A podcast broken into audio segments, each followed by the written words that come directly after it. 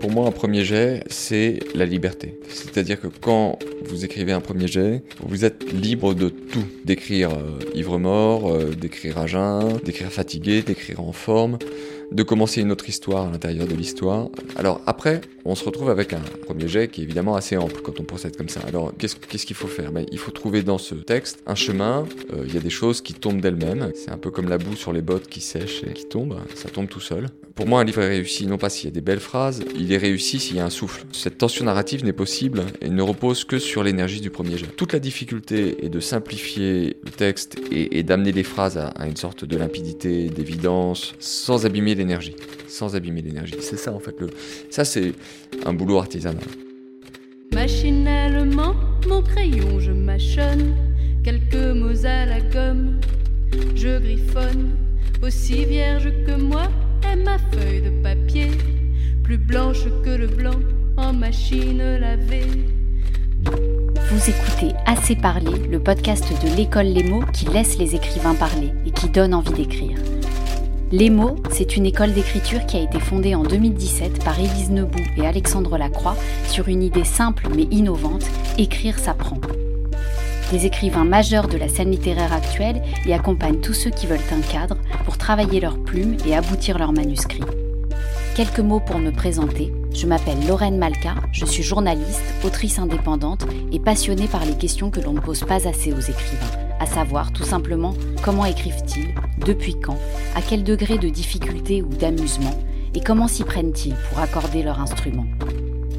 Aujourd'hui, je rencontre l'un des deux fondateurs de l'école Les mots. Il s'appelle Alexandre Lacroix et il a la particularité d'avoir commencé à écrire des romans à l'âge de 7 ans et de ne s'être jamais arrêté depuis. Édité pour la première fois à à peine plus de 20 ans, il signe aujourd'hui son 20e livre. Après 11 romans, 8 essais, même si ces catégories n'ont pas beaucoup de sens pour lui, puisque tous ses livres sont à la frontière des genres. Puis, pour occuper les temps libres, 4 contes pour enfants et plusieurs centaines d'articles, entre autres pour le magazine mensuel qu'il dirige, Philosophie Magazine. La page blanche, Alexandre Lacroix ne la connaît pas. Évacuons tout de suite la question avec lui. Ça a déjà été difficile d'écrire, Alexandre Lacroix? Ah non, non, non, ça a jamais été dur. Moi, j'ai toujours, toujours écrit. En fait, j'ai, toujours eu envie d'écrire. Euh, c'était euh, la, seule chose qui me qui m'intéresse le, matin quand je me lève, c'est de savoir à quel moment de la journée je vais réussir à avoir une heure, deux heures, trois heures pour écrire. Le, reste, je m'en fiche en fait. Non, non, c'est plutôt euh, ce qui, ce qui est difficile pour moi, c'est de ne pas écrire. Ce 20e livre, qui sort en août 2020, s'appelle Naissance d'un père. C'est un récit autobiographique dans lequel il revient sur la grande affaire de sa vie, la paternité. Car parallèlement à tous ses métiers, Alexandre Lacroix est aussi père d'une famille nombreuse de cinq enfants dont il s'occupe assidûment. Assez parlé, écoutons cet écrivain précoce mais pas pressé, prolifique mais pas débordé, aux responsabilités multiples mais à la voix tranquille et assurée, nous raconter sa vie et nous dire par quelle drôle de fable il en est venu à illustrer si bien le proverbe de La Fontaine Rien ne sert de courir, il faut partir à point désir d'être écrivain euh, est arrivé très tôt, euh, presque comme une, vocation, même comme un, récit euh, iconique de ce que serait la vocation. Et je ne peux pas complètement l'élucider tellement, tellement j'étais petit en fait. C'est-à-dire que quand j'étais au CP, j'ai pris la décision de devenir écrivain. Donc c'était une décision extrêmement, comment, enfin suivie des faits. parce que je suis allé voir mon plus grand ami de l'époque était le fils de la concierge d'en face, Paolo, et puis je lui ai dit écoute, je vais devenir un écrivain, ça l'a beaucoup surpris.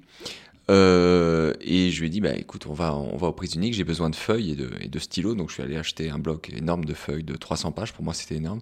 Et à partir de là, j'étais au CP, j'ai commencé à mettre mon réveil plus tôt le matin pour pouvoir écrire le matin. Et j'ai une pratique de l'écriture qui est quotidienne depuis, depuis que j'ai 6 ans, en fait, euh, et, vraiment quotidienne. Et, j'en ai, euh, j'en, ai 44 des années, donc, euh, donc je n'ai jamais cessé. c'est arrivé tellement tôt que j'ai pas tous les tenants et les aboutissants de cette histoire. ce qui est certain, c'est que il y a des choses troublantes dans ce premier rapport à l'écriture, puisque le tout premier récit que, que j'ai écrit, euh, je l'ai perdu. Euh, c'est un récit qui faisait une cinquantaine de pages et il s'appelait L'orphelin. Alors j'avais aucune orthographe hein, au CP, donc c'était L'orphelin avec un F. Et à l'âge adulte, j'ai écrit un livre qui s'appelle L'orphelin avec un F pour euh, raconter l'enfance, mon enfance. Mais ce qui était surprenant dans cette histoire-là, donc je me souviens seulement de la première phrase, c'était Il était une fois un orphelin qui se promenait le long d'un marécage et qui avait envie de pleurer. En fait, orphelin, être orphelin, c'est ce qui allait m'arriver quelques années plus tard j'ai perdu mon père à 11 ans. Alors c'est vrai que euh, autour de ma vocation, on peut pas dire qu'il y, ait beaucoup de faits qui se soient penchés, c'est-à-dire que personne ne m'a incité à être écrivain. Euh, il y avait des, livres à la maison, mais qui appartenaient à mon père, mais mon père n'était pas là. ma mère était travaillait de nuit quand j'étais petit, elle était infirmière on peut pas dire qu'on m'ait vraiment euh, que j'ai ressenti une forte incitation de la part de mon entourage. C'est venu, ça s'est imposé euh, avec une sorte d'évidence. Et donc c'est vrai que j'ai publié mon premier livre à 22 ans, mais en fait,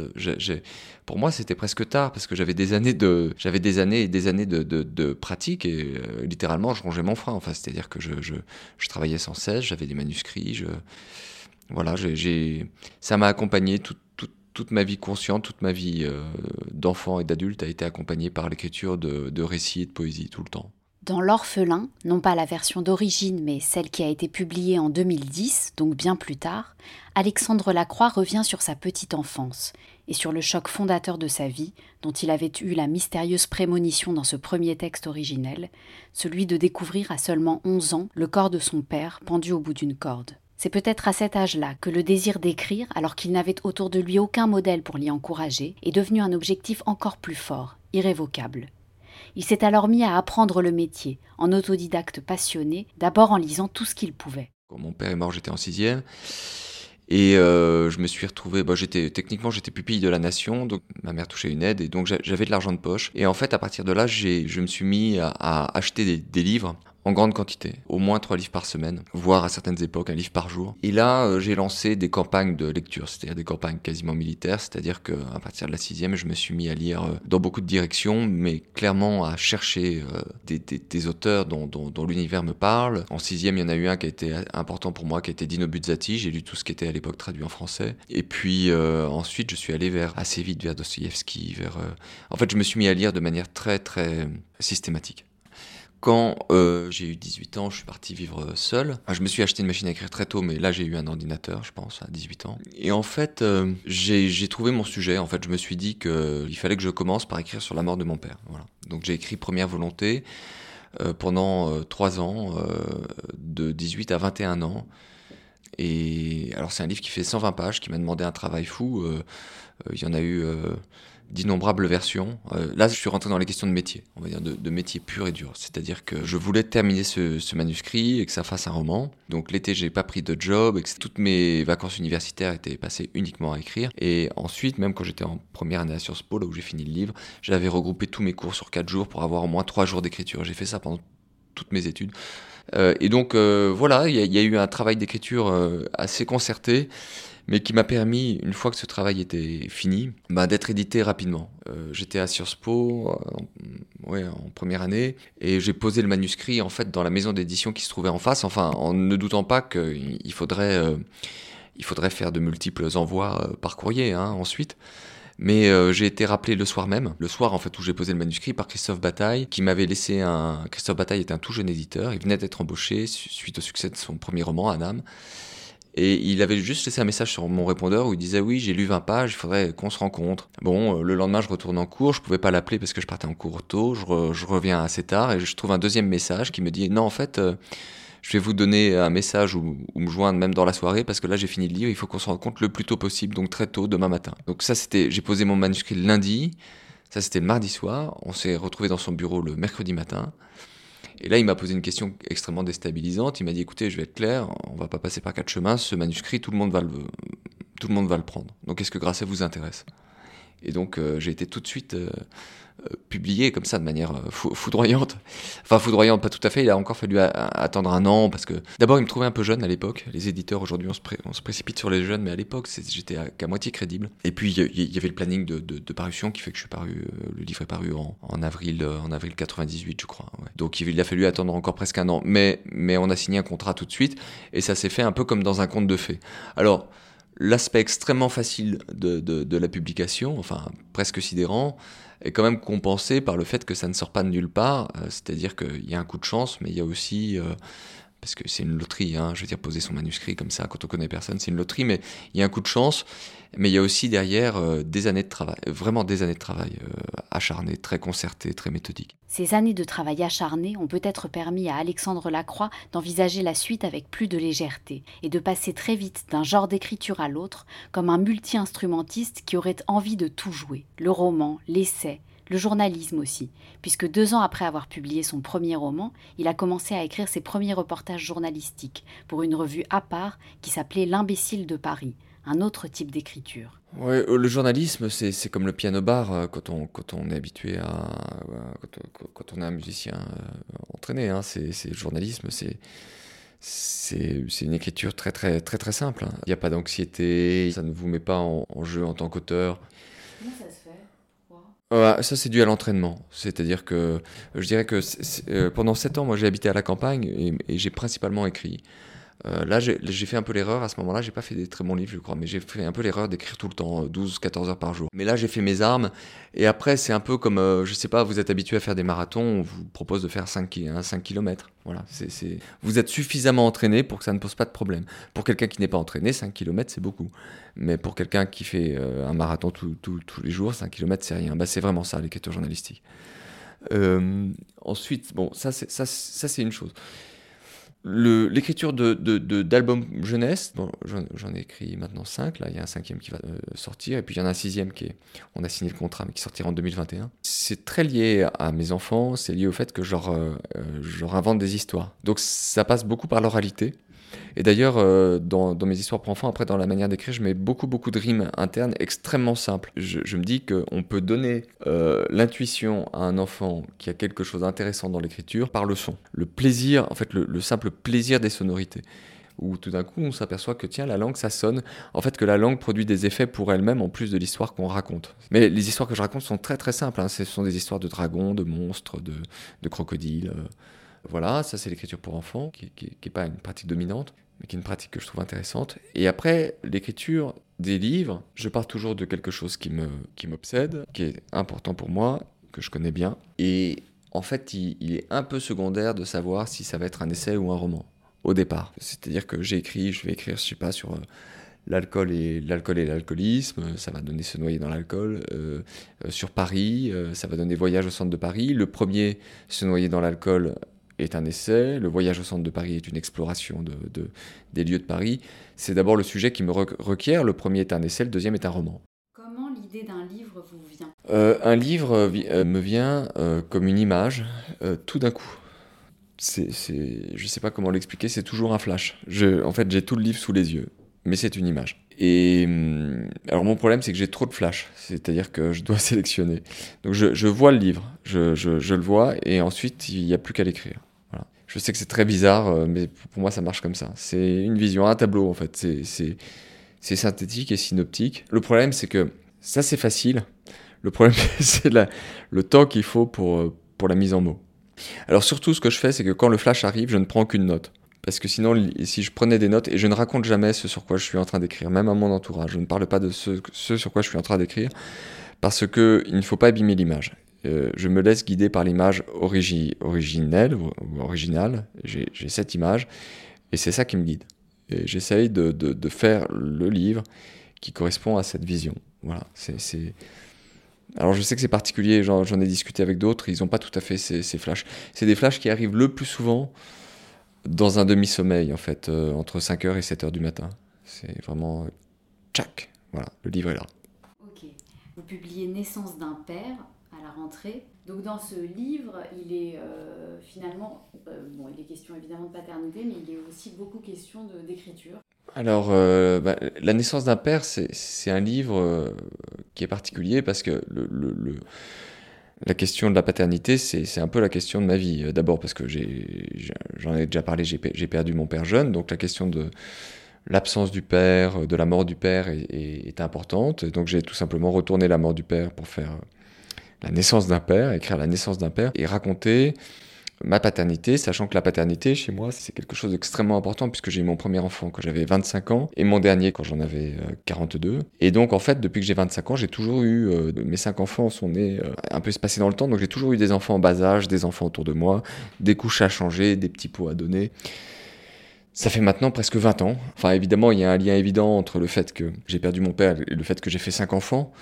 Euh, c'est-à-dire que moi, je suis marqué par le deuil et j'essaye d'aller vers la vie. Donc, euh, donc je voulais écrire là-dessus. Parce que je me suis aperçu que si beaucoup de, romanciers ou d'écrivains écrivent sur leur père, leur père absent, leur père qui est toujours une figure problématique en fait, que ce soit une figure d'autorité, que ce soit une figure distante, c'est toujours une énigme, le père. Donc si beaucoup d'écrivains écrivent en tant que fils, à ma connaissance, presque aucun écrivain n'écrit en tant que père, c'est-à-dire ne raconte sa paternité comme euh, vécue à la première personne. Les artistes majeurs, les grands penseurs du passé, où vivaient-ils? C'est comme s'ils avaient été incapables de prêter attention à la profusion d'enfance autour d'eux.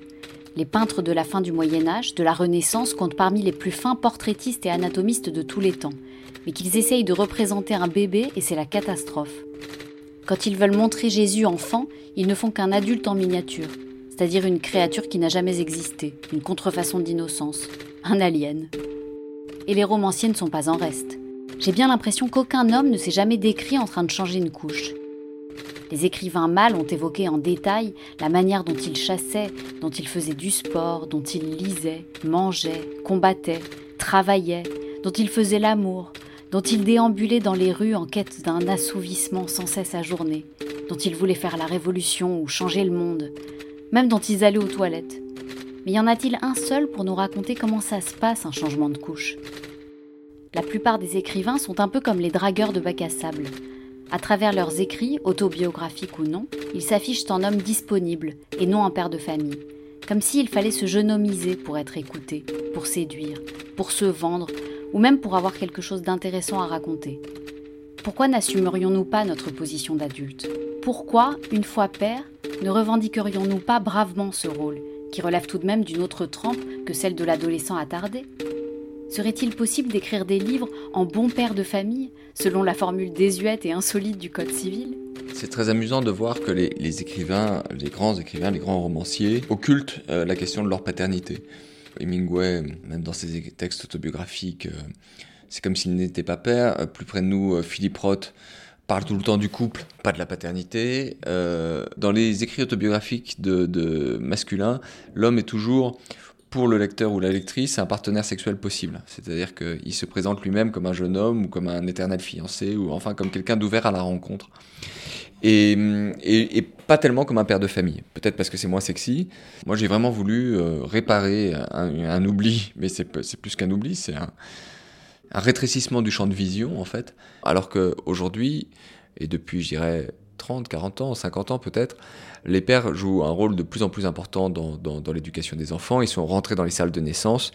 Et donc il serait peut-être temps que, que, ce vécu aussi apparaisse dans, dans les livres. Dans La naissance d'un père, Alexandre Lacroix donne une très bonne nouvelle aux aspirants écrivains et écrivaines qui veulent devenir parents et qui pensent que la procréation barre l'accès à la création, comme il dit. Surprise, c'est tout le contraire. D'après lui, plus on procrée, plus on crée le fait d'avoir euh, des enfants, ça vous, ça dirige vers l'essentiel. Et en tant que ça vous dirige vers l'essentiel, ça vous donne du temps. Ce que je veux dire par là, c'est que les, enfants, euh, ils vous requièrent, c'est-à-dire ils, vous demandent d'être présent. Si vous jouez avec un enfant mais que vous avez la tête ailleurs, euh, c'est fichu. la bataille navale, le jeu de cartes, le jeu de Lego, ça ne marchera pas. Donc l'enfant vous oblige bien plus que les méditations pleine conscience et autres dérivés spirituels. Ça vous oblige à, la, pleine présence, quoi. C'est-à-dire, ça vous oblige à être présent, être attentif, à regarder l'autre, à interagir avec l'autre. Donc si vous avez des enfants, vous avez une vie plus intense, vous accomplissez plus de tâches. Et euh, évidemment, si parmi vos tâches essentielles, euh, il y en a une qui pour vous est d'écrire, ou de peindre, ou de, bah, vous le faites plus. Mais vous le faites plus parce que euh, parce qu'en fait vous faites plus tout. Donc c'est voilà, c'est tout un nouveau rapport au temps qui se qui se construit et, qui, à, mon sens, est propice à des réalisations artistiques. Ah oui, oui, moi j'ai plus depuis très longtemps de lieux, euh, de où écrire ou de lieux dévolus à l'écriture. J'écris quand je peux. Euh, dans les trains, dans les cafés, dans les hôtels, dans les bibliothèques, euh, dans la nuit, sur la table de la cuisine. Quand je peux, en fait, j'ai un travail qui est assez prenant, donc c'est dans les interstices, et souvent la nuit ou très tôt le matin, que, que j'écris. Après, il n'est pas intéressant d'écrire tout le temps. Il n'est pas, il n'est pas très intéressant d'écrire à plein temps. Euh, mon expérience montre qu'on n'est pas réellement productif plus d'une heure et demie, deux heures par jour. Pourquoi est-ce que vous écrivez? Euh, C'est indissociable, c'est indissociable de, de, de ma manière d'être. Je, ne sais pas, c'est pas tout à fait comme manger et, dormir parce que là, la privation entraînerait la mort. Mais enfin, c'est vraiment, c'est vraiment au quotidien, c'est là, c'est pas quelque chose que j'interroge. Et je pense que une réponse possible euh, serait quelque chose comme euh, parce qu'il me plaît de penser la plume à la main. Enfin, la plume. Il me plaît de penser euh, le clavier sous les doigts. voilà. Le 30 janvier 2017 est une date importante pour Alexandre Lacroix, sur laquelle il revient en détail dans son nouveau livre. Ce jour-là, il a donné naissance d'abord à son cinquième enfant et aussi à un projet, voire même à un rêve, sur lequel il travaillait d'arrache-pied depuis des années avec Élise Nebout, l'école Les Mots, première école d'écriture en France.